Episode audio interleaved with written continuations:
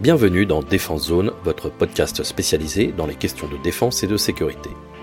Chaque semaine, en plus de nos entretiens avec des militaires, policiers, gendarmes, entrepreneurs et autres experts du secteur, nous vous proposons un court résumé des actualités qu'il ne fallait pas rater ces derniers jours. Autant. À partir du 1er janvier 2022, la France va prendre le commandement de la force opérationnelle interarmée à très haut niveau de préparation, la Virai Readiness Joint Task Force, VGTF. Cette force, créée en 2014 à la suite de la crise en Crimée et des foyers de tension au Moyen-Orient, a pour vocation d'être le fer de lance de la force de réaction de l'OTAN, la NRF pour NATO Response Force. La VGTF est capable d'aligner près de 20 000 soldats en moins de 72 heures, avec une brigade terrestre multinationale de 5 000 militaires ainsi que des composantes aériennes, maritimes et des forces spéciales. En 2022, ce sera la brigade franco-allemande qui fournira une grande partie des forces terrestres avec le 1er régiment d'infanterie de Sarrebourg et le 3e régiment de hussards de Metz. Par ailleurs, le 2e régiment de dragons de Fontevraud-l'Abbaye assura le commandement de la composante NRBC de la force de réaction rapide. Le commandement français doit durer une année avant de passer la main aux militaires allemands en 2023.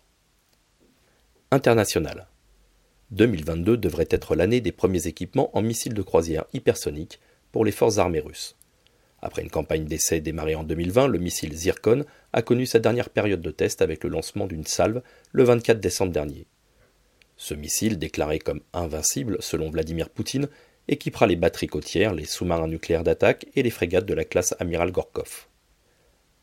Avec une altitude de vol située entre 30 et 40 km, une portée de près de 1000 km et surtout une vitesse de Mach 9, l'engin pose actuellement des problèmes pour les marines occidentales qui avouent leur incapacité, pour le moment, à intercepter ce type de missile, surtout s'il est lancé par salve à quelques secondes d'intervalle. Mali. L'affaire de la présence russe au Mali n'en finit pas de faire parler. Après la déclaration commune de 15 pays, dont la France, le 23 décembre dernier, pour dénoncer une probable arrivée du groupe Wagner à Bamako et de possibles sanctions, le gouvernement malien n'a pas tardé à répondre à la communauté internationale. Dans un récent communiqué, Bamako, je cite, dément fermement les allégations à son encontre, tout en admettant la présence de formateurs de Moscou dans le cadre du renforcement des capacités opérationnelles des forces de défense et de sécurité nationale.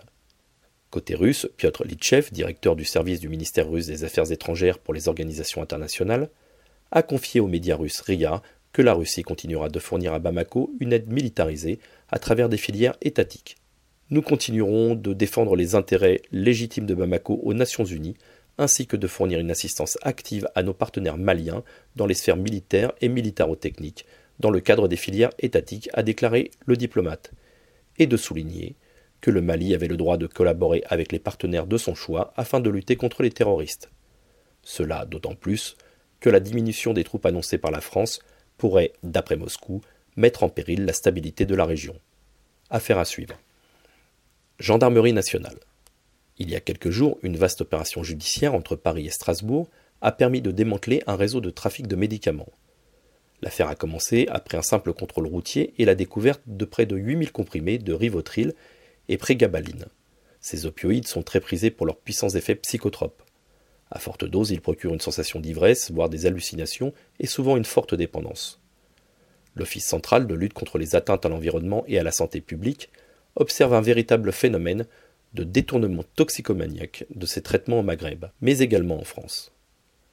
À l'issue de sa garde à vue, l'individu a avoué être une mule et transporté régulièrement ce type de cargaison entre la région parisienne et l'Alsace. Forte de ces informations, la gendarmerie a pu monter l'opération qui a permis d'interpeller neuf personnes, dont six ont été écrouées à l'issue de leur garde à vue. Si le phénomène du trafic de médicaments à des fins psychotropes, festives ou dopantes est difficile à quantifier, il est, selon l'OCLAESP, en constante augmentation. À l'échelle mondiale, Europol estime le chiffre d'affaires annuel de ce trafic à 200 milliards de dollars, soit une rentabilité dix fois supérieure à celui de l'héroïne. Armée de terre. Sur le camp de Tapa, en Estonie, les sapeurs français viennent de mettre en œuvre la dernière version de l'engin blindé du génie, le BG, le Vulcain. Cette version intègre un nouveau bras de travail articulé, un godet de terrassement, une passe à grumes, un brise-roche hydrique, une climatisation et un treuil. Le Vulcain permet, dans un temps très court, de creuser des embossements pour des véhicules de combat blindés, allant jusqu'au char Leclerc, mais aussi de monter des monticules pour verrouiller une piste ou de creuser des tranchées anti-chars pour limiter la progression de l'ennemi. La version ultime de l'EBG, dont le modèle initial date de 1989, doit permettre aux sapeurs français de garder une capacité opérationnelle jusqu'en 2025 et l'arrivée de son remplaçant, le module d'appui au contact. Pour rappel, face à une dégradation de l'environnement géopolitique dans la région, l'OTAN a décidé la posture de dissuasion et de défense dans les pays baltes. À ce titre, la France fournit depuis mars 2017 un sous-groupement tactique interarmes à dominante blindée. En 2021, ce sont près de 300 militaires, 12 chars Leclerc, 8 VBCI et 8 VAB qui sont stationnés à Tapa en Estonie, sous mandat de l'OTAN avec un commandement britannique. Voilà pour l'essentiel de l'actualité cette semaine. Pour en savoir davantage sur cet univers et pour découvrir tous nos articles et reportages, rendez-vous sur notre site internet défense-zone.com. Pour plus de brèves, d'articles de fond et de photos, nous éditons également tous les trois mois un magazine papier que vous pouvez recevoir en étant abonné à notre espace premium. Il vous permettra aussi d'avoir accès à des contenus exclusifs sur nos différents supports. Vous trouverez tous les liens nécessaires dans la description de cet épisode. Pour ce premier podcast de l'année, toute l'équipe de Défense Zone tenait à vous souhaiter une très belle année 2022 et vous remercie pour le soutien que vous nous apportez dans cette fantastique aventure. Nous vous donnons bien évidemment rendez-vous la semaine prochaine pour un nouveau résumé de l'actualité des forces de défense et de sécurité.